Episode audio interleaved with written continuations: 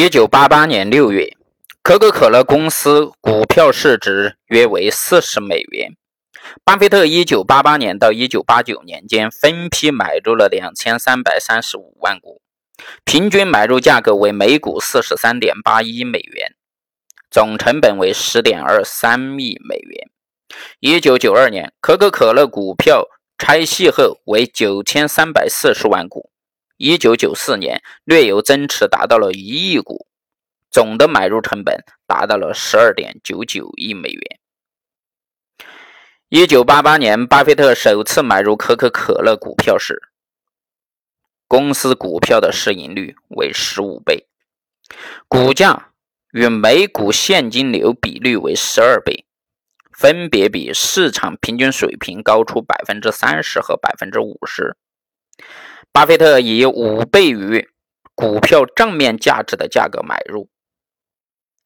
一九八八年，可口可乐的股东收益为八点二八亿美元。美国三十年国债的到期收益率为百分之九左右。如果用百分之九去贴现，那么可口可乐公司的内在价值为九十二亿美元。但巴菲特购买可口可乐公司股票时啊，它的市值已经达到了一百四十八亿美元。这说明巴菲特对可口可乐公司的出价可能过高。根据我们前面的计算，其价值区间为二百零七亿到四百零八亿美元。那么，即使估值区间下限计算，巴菲特买入价格的安全边际也有百分之二十八点五。应该说，巴菲特看好的是可口可乐公司非凡的前景。巴菲特买入可口可乐公司股票的最大安全边际来自于未被市场充分认识到的高成长性。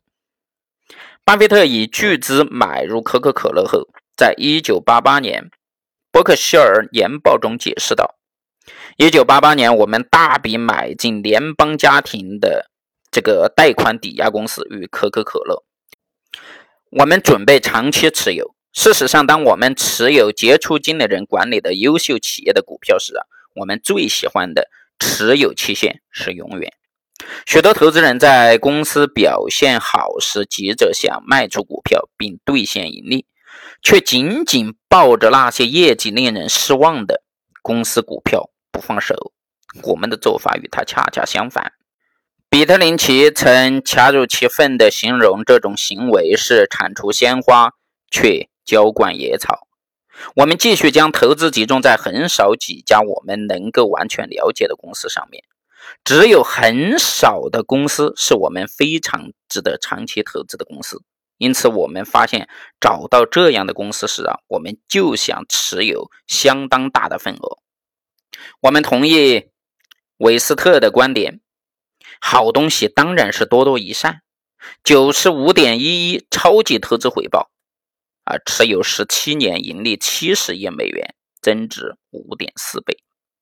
可口可乐是巴菲特投资规模最大，也是盈利最多的公司。二零零三年年底，巴菲特持有可口可乐的股票市值为一百零一点五亿美元，十五年间投资增长了六点八一倍。大大高于巴菲特预计的五倍，总共投资盈利八十八点五一亿美元，占巴菲特所有持股盈利的三百亿当中的百分之二十五以上。二零零四年，巴菲特持有可口可乐公司股票市值下降为八十三点二八亿美元，十五年间呢，投资增值了五点四一倍，仍高于巴菲特预期的五倍，总共投资盈利七十亿美元。